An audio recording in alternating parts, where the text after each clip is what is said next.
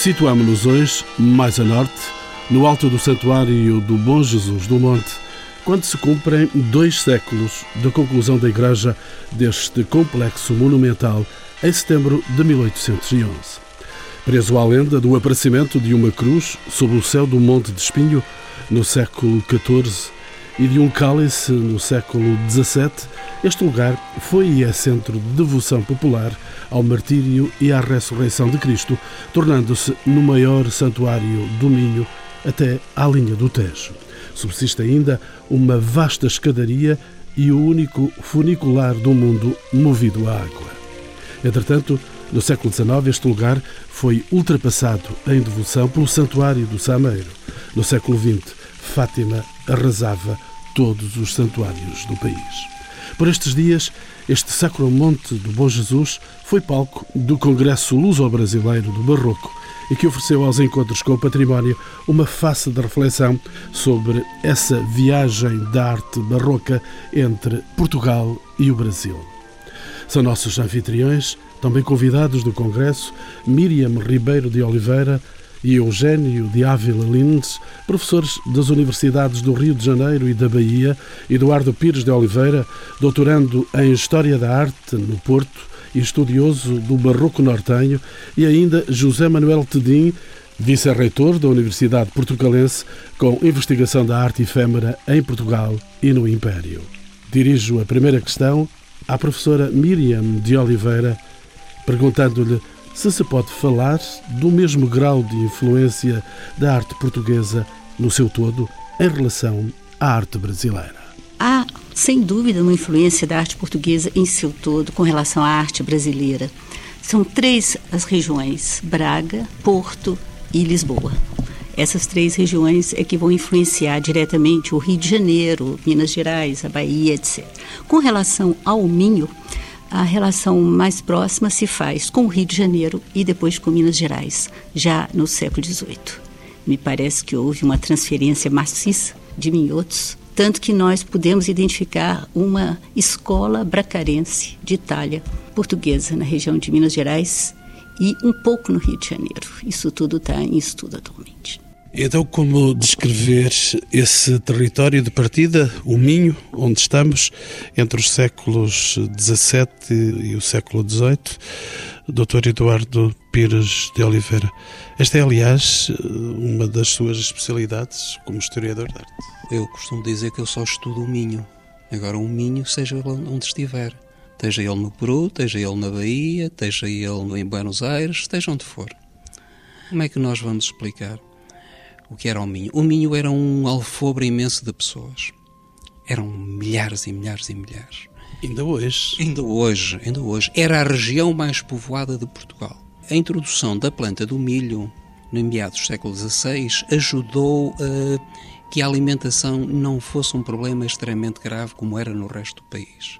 Depois, os barcos que de Viana do Castelo iam para, para a Bahia traziam o açúcar e tornaram aquela região bastante, bastante rica.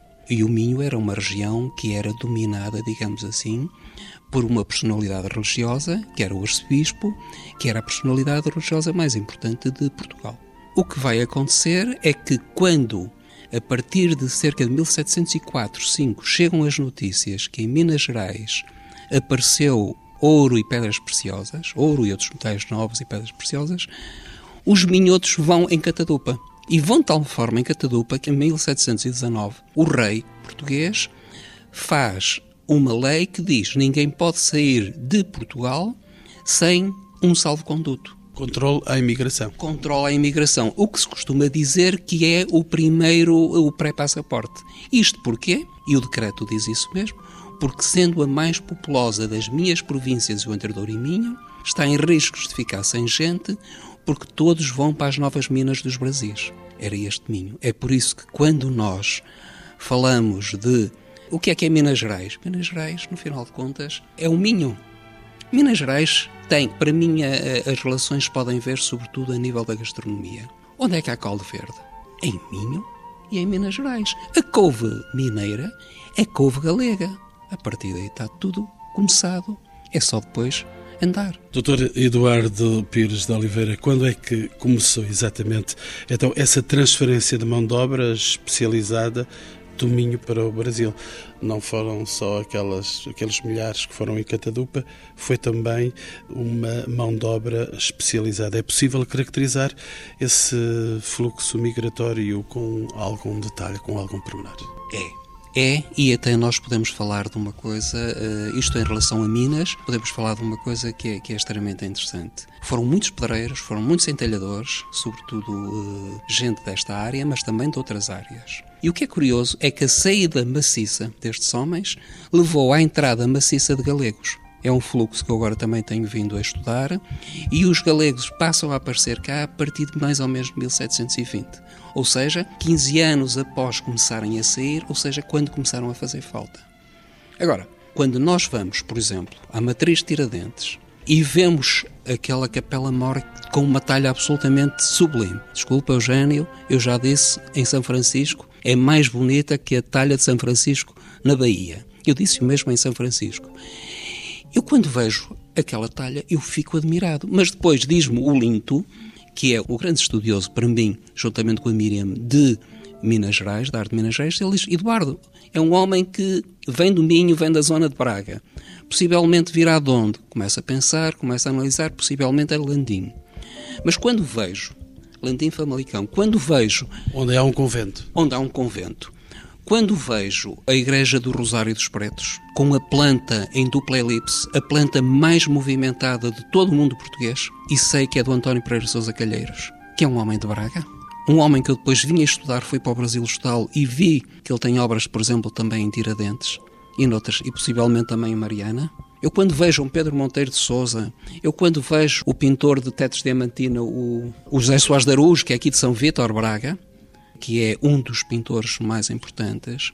Quando vejo o Francisco Vieira Servas, que é aqui, é curioso, Francisco Vieira Servas, do lugar de Servas, freguesia de Vedra, Conselho de Vieira do Minho, e que vai se tornar, juntamente com o Aleijadinho, o mais importante escultor e entalhador. Há, portanto, artistas qualificados, podemos dizer que há arquitetos, engenheiros e de outra formação teórica. Entalhadores, entalhadores extremamente qualificados. E o, e o Brasil vem continuamente cá para procurar essas origens.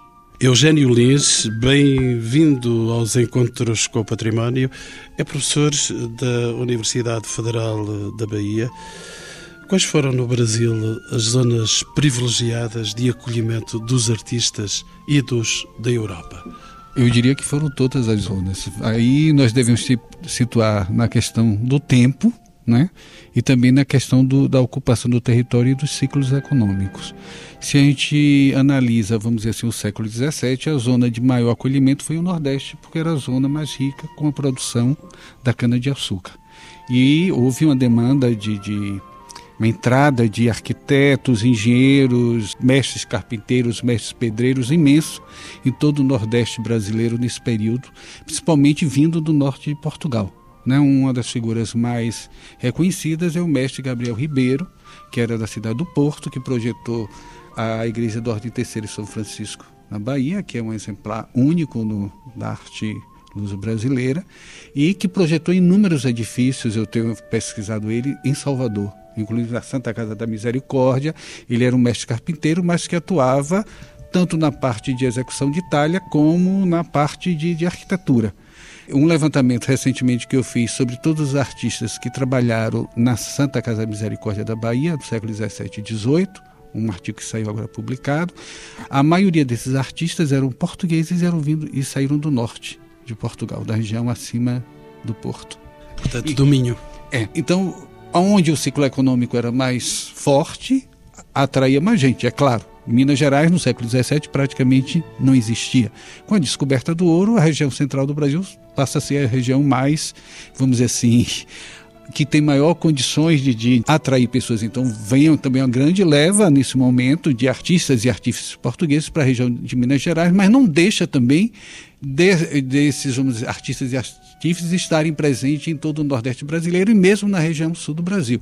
A economia estava forte, é claro que havia uma atração maior por essa mão de obra e é claro que essas pessoas iam por causa do trabalho e das possibilidades que tinham de, de, vamos dizer assim, atuarem nessas diversas regiões. Eu acredito que houve uma presença maciça, não durante o século XVII e XVIII, de artistas e artífices, principalmente do, da região norte de Portugal, em todo o Brasil. Há ainda muito que ser levantado no Brasil, principalmente com relação ao século XVII, em relação ao Nordeste, porque se fala muito, por exemplo, da questão de Minas no século XVIII. A Bahia se fez, vamos dizer assim, as igrejas praticamente todas foram renovadas na Bahia no século XVIII, no interior. Mas todas essas igrejas, na sua maioria, também foram renovadas no século XIX. Então, foram renovadas com ouro. Renovadas com ouro. E no século XIX, essas igrejas tiveram suas talhas praticamente todas retiradas, a grande maioria das igrejas baianas, para substituir por talha neoclássica. Então, de certa forma, algumas regiões do Brasil, o rococó ele ficou mais presente, porque resistiu ao neoclássico, enquanto que outras regiões do Brasil, principalmente a Bahia, o neoclássico foi muito mais presente no século XIX e se perdeu muito da talha do início, ou da talha e das intervenções do início do século XVIII e da segunda metade do século XVIII. Eu não sei se posso há um aspecto. Espera aí, espera aí, vamos entrar todos, vamos entrar todos. Então vou, vou fazer entrar José Manuel Tedim e a dizer. Eu gostaria de acrescentar um outro elemento importante que para a análise, que acho que é fundamental, para a sua análise, para a análise que acabou de fazer, que é a presença do azulejo nessa região. Sim.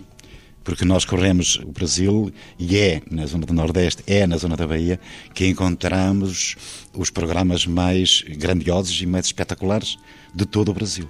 Se formos até Minas, não encontramos o azulejo. Encontramos o gosto pelo azulejo e daí todos aqueles fingimentos não é? que encontramos, por exemplo, na Capela Mora da Igreja de São Francisco de Ouro Preto, não é? ou da Sede Mariana, com uma série de fingimentos que prova que há um gosto pelo azulejo que é transporte para o Brasil e que tenta chegar a Minas, mas não chega, porque o material é um material muito frágil e, portanto, a viagem era dura e o azulejo não chegaria lá em condições de ser aplicado, e daí o triunfo dele também na Bahia, que se mantém os grandes programas de azulejo português do século XVIII, naquela fase joanina, são sem dúvida os programas da Bahia. Não sei se concorda. Eu concordo e gostaria de complementar. A questão do azulejo, apesar da Bahia ter um acervo fantástico, ele é extremamente forte em todo o Nordeste brasileiro. Todos os interiores das igrejas franciscanas, dos conventos franciscanos, a partir de meados do século XVIII, receberam o revestimento em azulejo. Tanto que recentemente eu tenho trabalhado com o pessoal de Pernambuco e também com o pessoal da Bahia, na área de patrimônio, e a gente tem descoberto que a colocação dos azulejos no interior das naves, na verdade, tapou os antigos confessionários. Os confessionários nas igrejas franciscanas faziam parte da estrutura do edifício. Quando chega o azulejo, na verdade, há uma transformação no interior dos templos para que o azulejo pudesse revestir todas as paredes. Então. Eugênio Eduardo Pires de Oliveira. Queria... Não ia contestar Eugênio não, Dávila alguma, Só queria, só queria juntar dois ou três exemplos concretos. Nós vemos, por exemplo, que o convento do Carmo, na Bahia, a planta e o fundador é um homem que vai de Braga. E a planta é igual à de Braga. Nós vamos comemorar, nós e sobretudo vocês, brasileiros, eh, vão comemorar os 100 anos de Jorge Amado. O Jorge Amado tem um livro que eu acho muita piada, que é O Sumiço da Santa, que é sobre a capela de Santa Bárbara do Trovão. A instituição dessa capela encontrei-a nos documentos cá em Braga. Santa Bárbara das Trovoadas. Das Trovoadas, Santa Bárbara do Trovão. Portanto, essas relações são. Isto só para ir a coisas concretas. O Eugênio falou de global Agora só para descer a um promenor.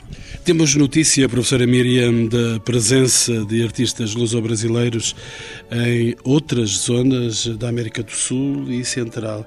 E nesse caso é possível delimitar a influência portuguesa face à mais poderosa presença espanhola que então se fazia sentir?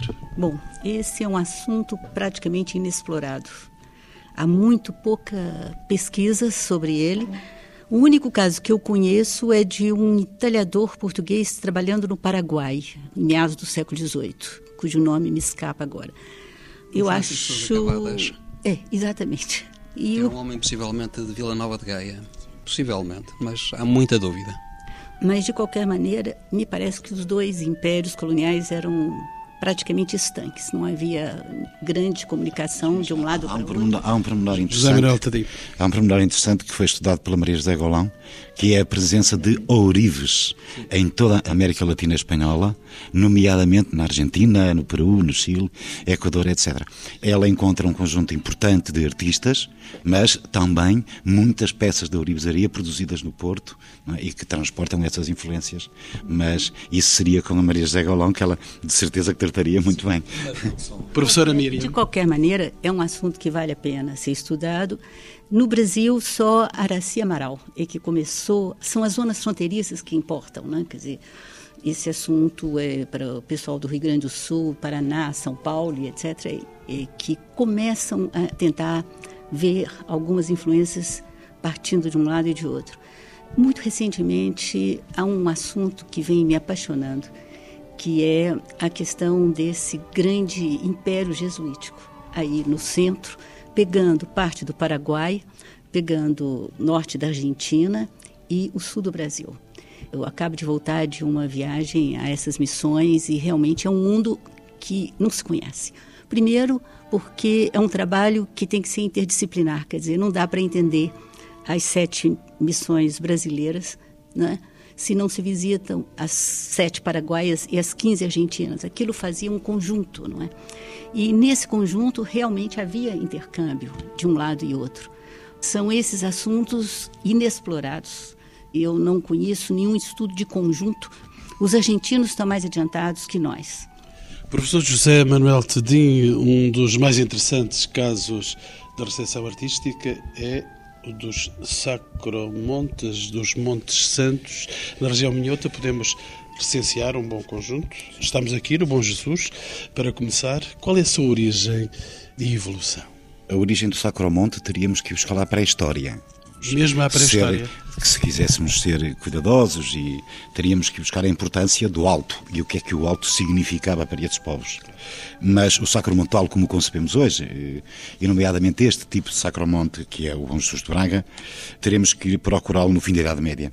É fundamental conhecer-se e saber-se que nesse período aquela região eh, de Jerusalém eh, está sob ameaça constante dos turcos e da possibilidade das constantes invasões dos turcos otomanos. Isso fez com que as peregrinações, que era uma constante e uma prática muito comum no, homem medieval, as peregrinações a Jerusalém e aos lugares santos da Palestina, Depois, mais tarde, haveria de chegar a San- Santiago de Compostela. é Santiago de Compostela mais tarde, mas que é outro tipo de peregrinação.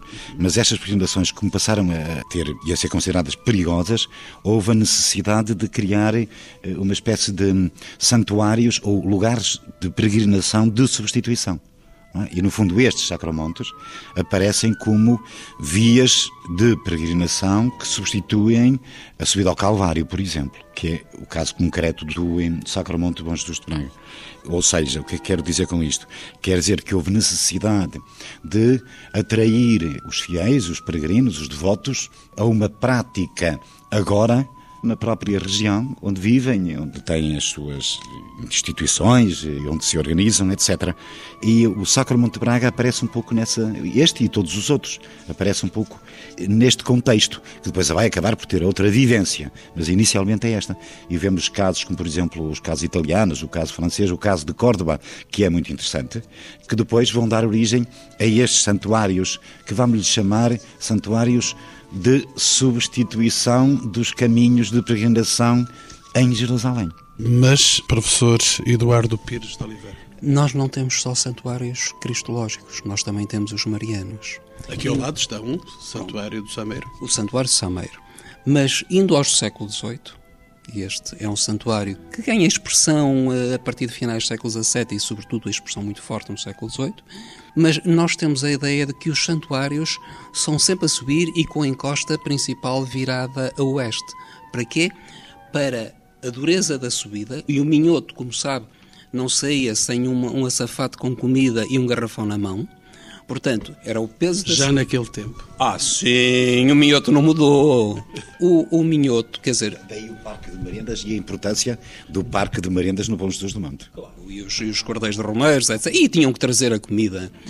Essa subida era recriar as dificuldades do Cristo na, na subida para o Gólgota. Agora, os marianos são totalmente diferentes. Por exemplo, Porto Dave é exatamente ao inverso. A igreja está lá no fundo. Na abadia, o terreno é horizontal, quase não tem subidas nem descidas. Os cristológicos é que são a subir. Porque pertencem a reconstituir o caminho. Não, mas é que, mas é que nós. A dureza da, da subida até ao santuário, até ao lugar da crucificação. Claro, é que no fundo é esta, é isso. Esta intervenção vem só porque as pessoas sabem que os santuários podem ser também marianos. E depois perguntam, mas não são todos a subir? Que essa foi a dúvida que se me pôs quando comecei a estudar este tipo de, de, de estações. Deixa-me, entretanto, saber o que é que se passa no Brasil. Professora Miriam, monumentos complexos como este do Bom Jesus foram replicados no Brasil? Sim, e é exatamente o que eu pretendo apresentar aqui, depois de amanhã, que é a influência praticamente direta entre o modelo do Bom Jesus de Braga e o nosso famoso santuário do Bom Jesus de Matozinhos de Congonhas, que atualmente é em Minas Gerais. Em Minas Gerais, que é patrimônio mundial.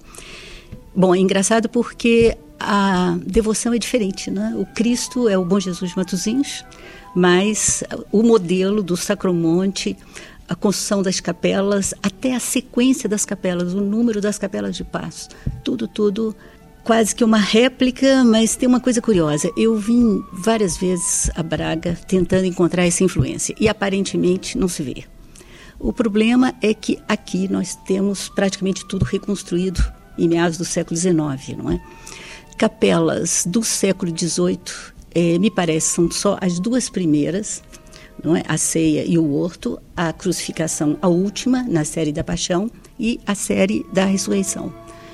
No Brasil, nós temos exatamente as coisas como foram construídas. Então, todas as capelas não, datam de fins do 18, já a pintura e, e o arranjo dos grupos é comecinho do 19. Então, por isso é muito interessante fazer a comparação, porque nós lá temos o que não existe mais aqui. E aqui existe o que não foi completado lá, porque na realidade a série da ressurreição não chegou a ser feita no Brasil.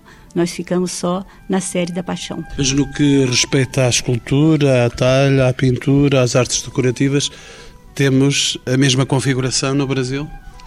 Com relação à influência de Braga, de uma maneira geral, isso aí sim, foi a, aliás foi a pergunta que já foi tratada né, lá no, no início embora a influência maior seja em Minas Gerais, quer dizer, no Rio de Janeiro, agora eu, eu, me lembrei de dois escultores importantíssimos, que é o Simão da Cunha, da Cunha. e o Pedro da Cunha, né, que vem da região de Braga também. O Eduardo citou os de Minas Gerais, porque na realidade Minas vem em consequência do Rio de Janeiro, quer dizer, há sempre a necessidade de fazer essa ligação não é?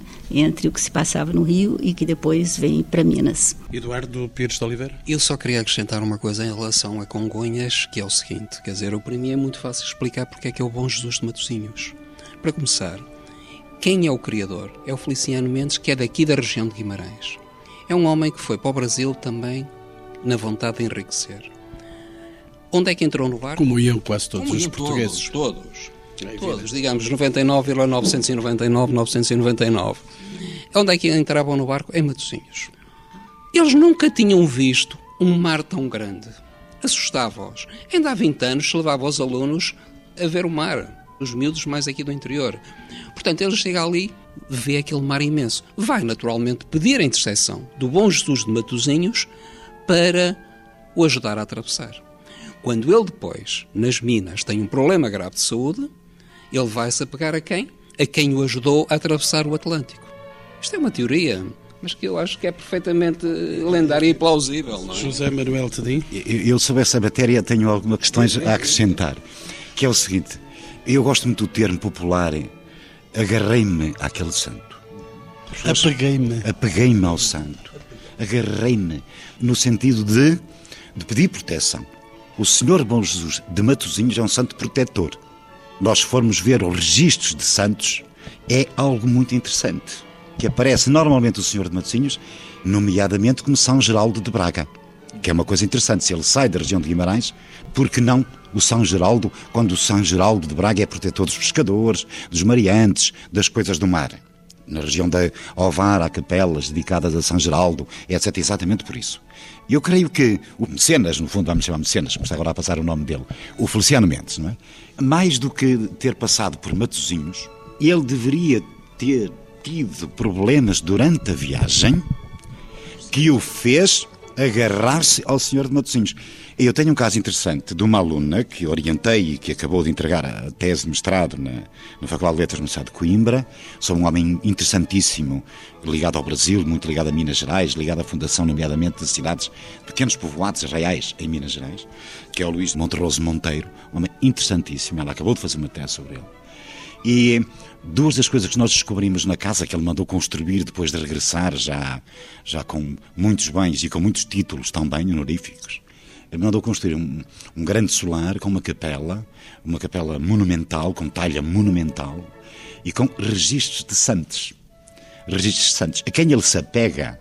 À Nossa Senhora da Penha de França que é outra coisa muito interessante. E os registros que aparecem na, em todo o programa iconográfico e decorativo é, da sua capela, lá muito próximo de Trancoso, numa povoação chamada Torre de Terranho, são registros de santos de problemas que teve na Bahia nos mares da Bahia. Há um outro que diz nos mares do Sul. Ele agarrou-se à Nossa Senhora da Penha de França.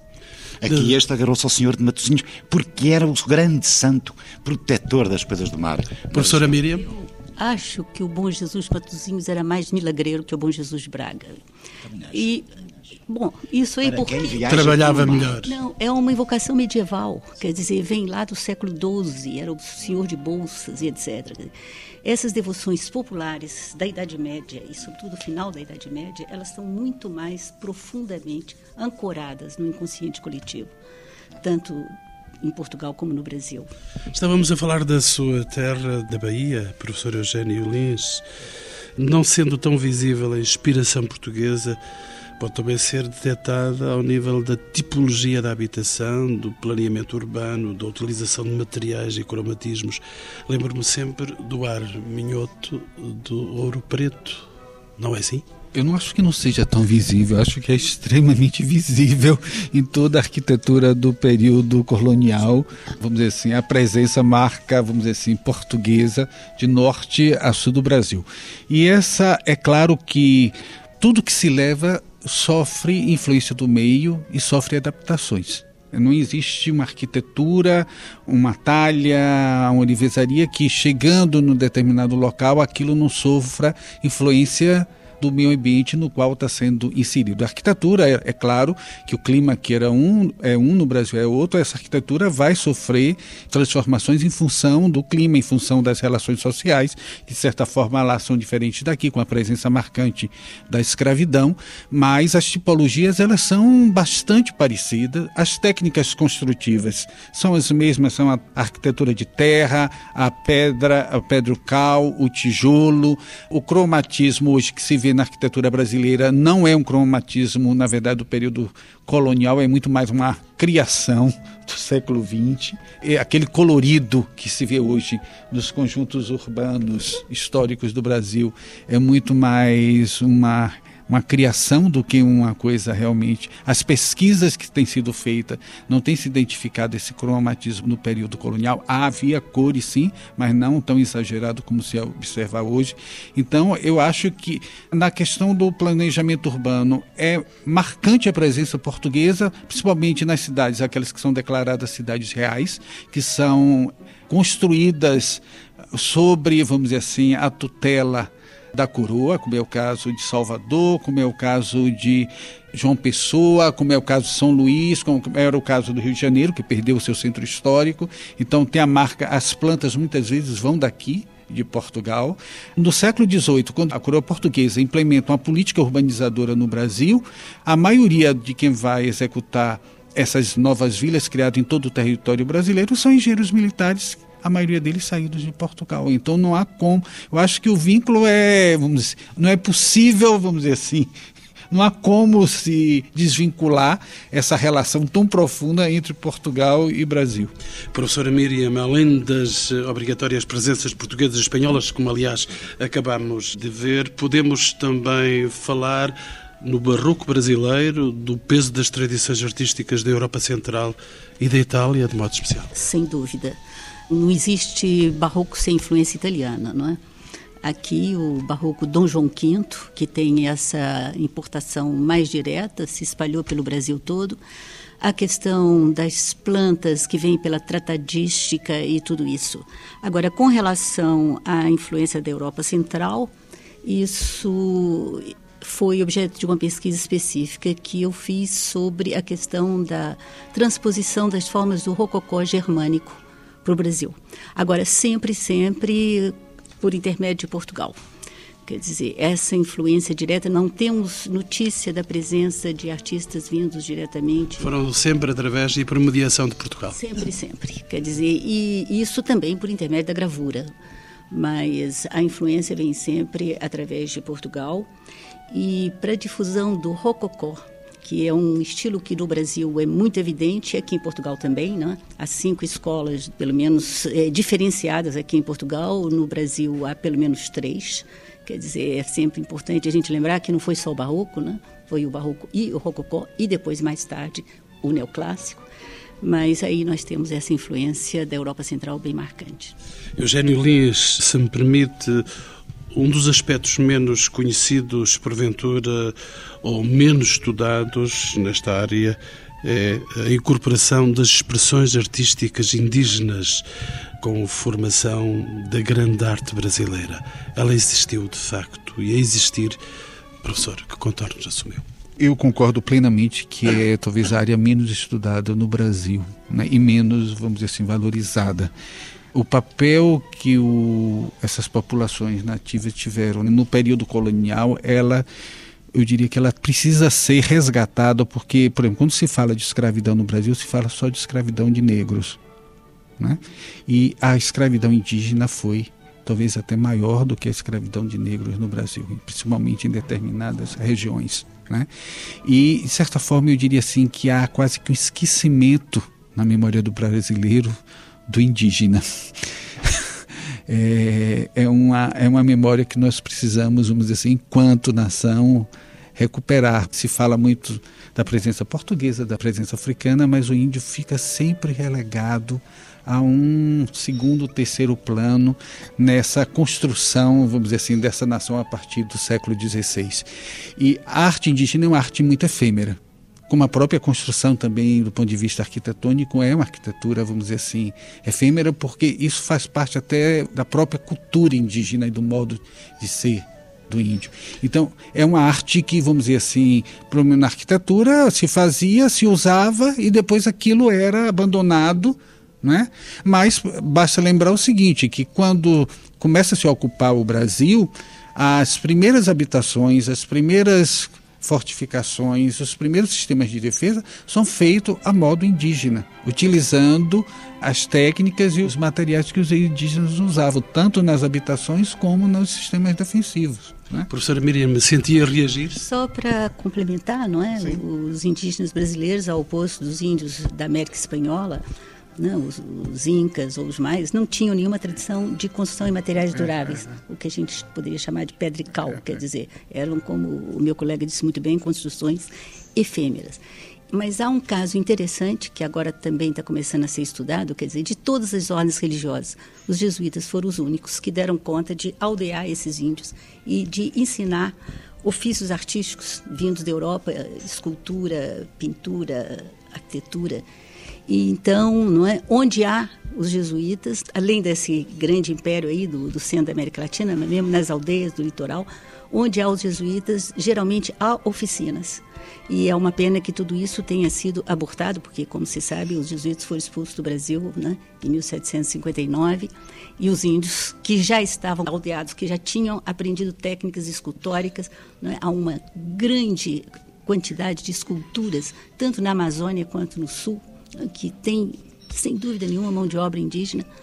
E, isso tudo né, ficou esquecido, foi relegado. Eugênio Lins? Eu queria só complementar uma das questões que eu vou levantar na minha fala aqui no Congresso, é justamente a questão da, desses aldeamentos e dessa relação dos jesuítas com os índios, né?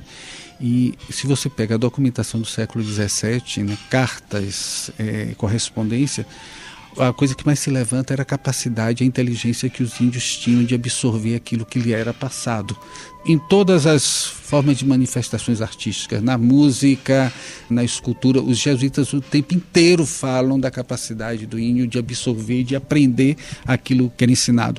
Eu diria que o barroco brasileiro deve muito, na verdade, a esse processo que, de certa forma, os jesuítas tiveram um papel importantíssimo na formação de uma mentalidade que, vamos dizer assim, se consolida no século XVII e no século XVIII ela vai eclodir mais fortemente. Professor José Manuel Tedim, por outro lado, um tema raramente abordado é o da influência de torna-viagem, ou seja, a possibilidade de também a própria arte minhota ter recebido influências brasileiras, ou seja, através do regresso de imigrantes ou das remessas de dinheiro para obras concretas.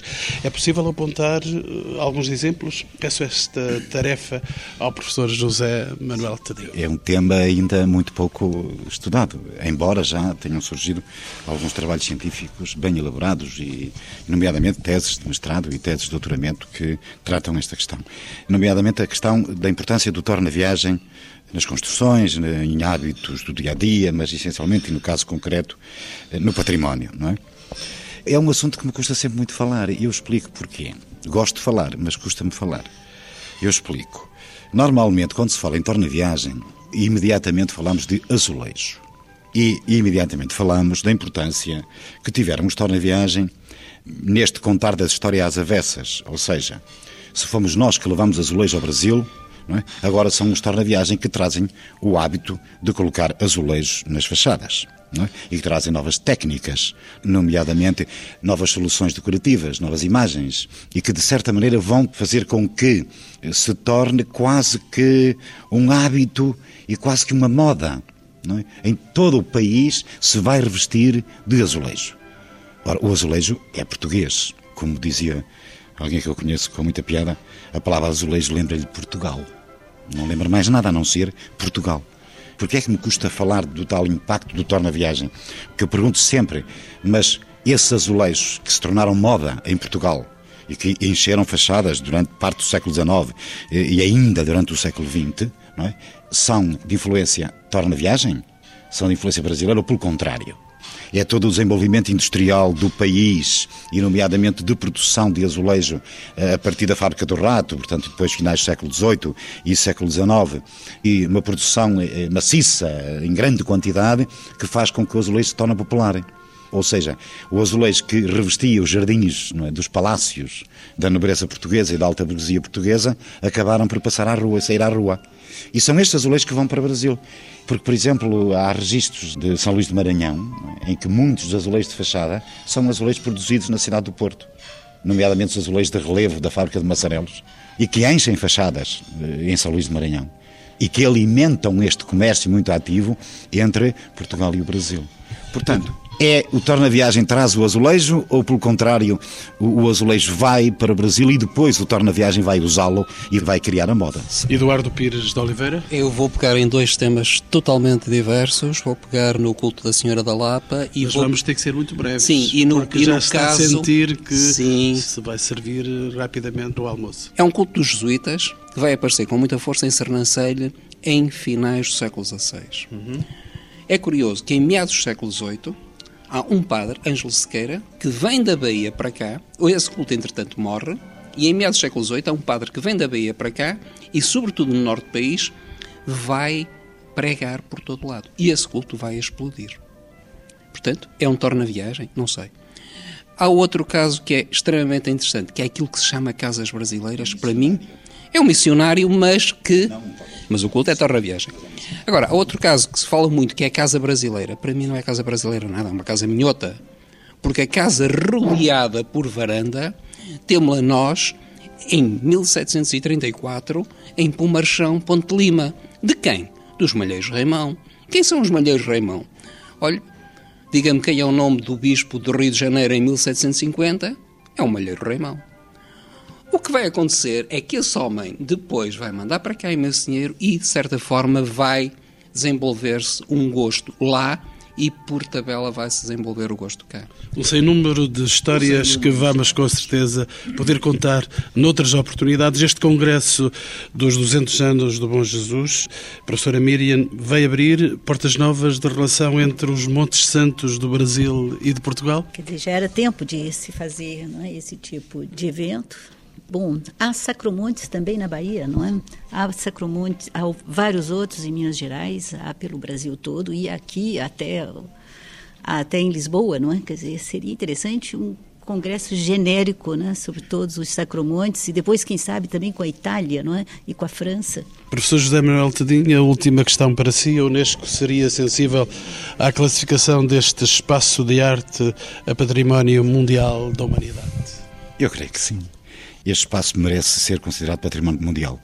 Pela grandeza do espaço, por aquilo que ele representa enquanto centro de atração de um turismo religioso, que, na minha opinião, este deve ser, para além de Fátima, não é?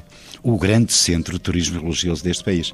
E pela monumentalidade, pelo valor histórico, por aquilo que ele representa, acho que seria de pensar nisso. Eduardo Pires. Eu só queria dizer uma coisa em relação àquilo que a Miriam falou há bocado, que é isto. Se alguém uniu a história da arte em Portugal-Brasil foi a Miriam. Em 89, ao levar cerca de 10 portugueses ao segundo Congresso Internacional do Brasil, onde eu fui, e depois, ao criar-se ela e o Pedro Dias, os colóquios luso-brasileiros de História da Arte, que já vão no oitavo ou nono, aí é que se começou a fundir, digamos, os brasileiros e os portugueses a interpenetrar-se. E aí é que se começou a fazer uma história comum da arte portuguesa e da arte brasileira. E deixámos estar de costas. E deixámos estar de costas.